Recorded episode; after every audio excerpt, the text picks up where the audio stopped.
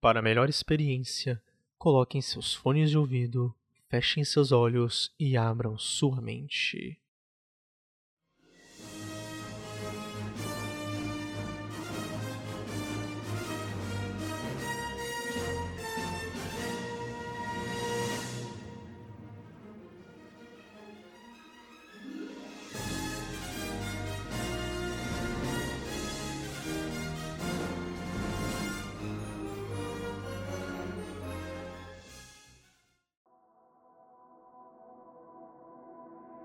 O passado, como já foi dito, é um país estrangeiro. E às vezes é um país que temos vontade de visitar. Senhoras e senhores, estamos de volta. No episódio de hoje falaremos sobre viagem no tempo. É possível? Como aconteceria? O que de ruim poderia acontecer se viajássemos no tempo e mudássemos algum acontecimento? Tantos filmes e séries que abordam viagem no tempo cada um de uma maneira diferente de o que aconteceria, quais deles estão certos e quais estão errados? Sejam todos muito bem-vindos a mais um episódio de Teorias do Universo.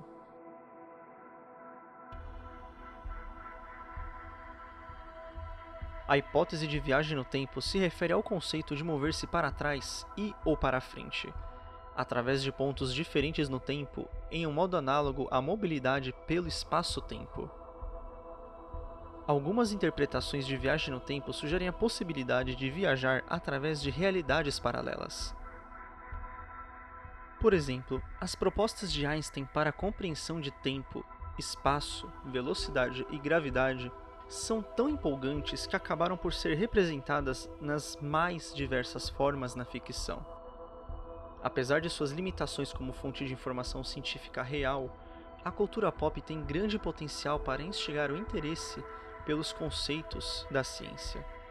No mês passado, dois físicos norte-americanos chegaram à conclusão que as viagens no tempo estariam liberadas porque o viajante não conseguiria mudar a história. Eles usaram um simulador quântico para mostrar que a vida real parece se arranjar, ou no caso, se rearranjar, para consertar qualquer problema que o viajante no tempo tenha causado, assim impedindo os paradoxos. Agora, German Tobar e Fábio Costa, da Universidade de Queensland, na Austrália, chegaram à mesma conclusão usando um caminho totalmente diferente, uma demonstração matemática. No princípio de todo problema estão os chamados paradoxos da viagem no tempo. Digamos que você viajou no tempo na tentativa de impedir que o paciente zero da Covid-19 fosse exposto ao vírus. No entanto, se você impedisse esse indivíduo de ser infectado, isso eliminaria a motivação para você voltar no tempo e impedir a pandemia. Este é um paradoxo. Entrando no famoso paradoxo de Bootstrap. Uma inconsistência que muitas vezes leva as pessoas a pensar que a viagem no tempo não pode ocorrer em nosso universo. Alguns físicos dizem que é impossível a viagem no tempo, mas em termos lógicos é difícil de aceitar porque isso afetaria nossa liberdade de fazer qualquer ação arbitrária. Significaria que você pode viajar no tempo, mas não pode fazer nada que possa causar um paradoxo.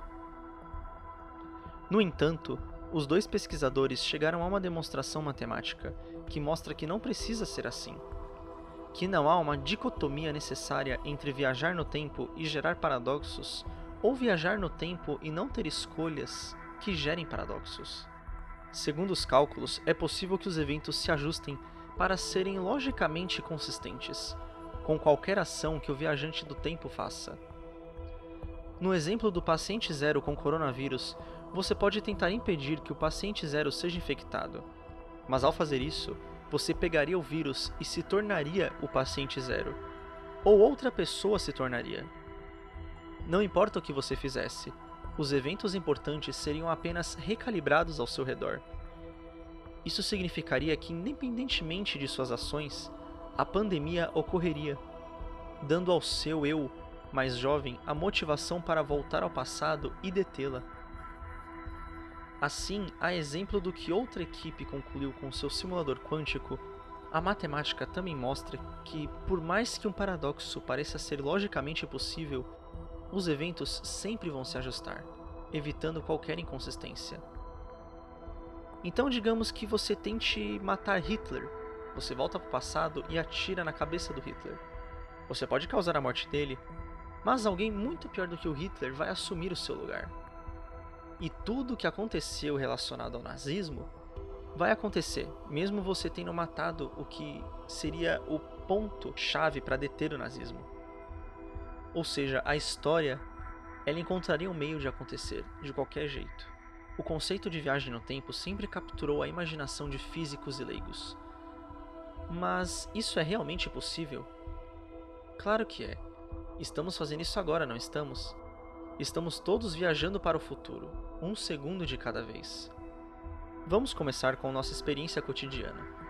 Nós aceitamos a capacidade de ligar para nossos amigos e familiares onde quer que eles estejam no mundo para descobrir o que eles estão fazendo agora.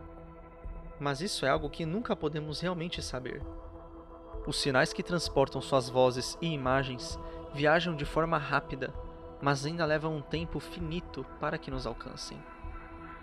Agora, se a velocidade da luz é universal, devemos medi-la para ser o mesmo. 299.792.458 metros por segundo no vácuo, por mais rápido que nos movamos. Einstein percebeu que a consequência da velocidade da luz ser absoluta é o que o espaço e o tempo em si não podem ser. E acontece que os relógios móveis devem ser mais lentos que os estacionários. Ou seja, quanto mais rápido você se mover, mais lento será o seu relógio em relação ao que você está passando. A palavra relativo é a chave. O tempo parecerá passar normalmente para você, para todos que estão parados. No entanto, você estará em câmera lenta. Se você fosse se mover na velocidade da luz, você pareceria congelado no tempo. No que diz respeito a você, todos os outros estariam adiantados. Então, se viajássemos mais rápido que a luz, o tempo correria para trás, como nos ensinou a ficção científica? Isso, meus amigos, é um fenômeno chamado dilatação do tempo. E o que seria essa dilatação do tempo? A dilatação do tempo é a diferença na medida do tempo por dois relógios idênticos e perfeitamente sincronizados, que surge quando um desses relógios está se movendo em uma velocidade comparável à velocidade da luz. Ou ainda quando está sujeito a um campo gravitacional diferente do que se encontra o outro relógio.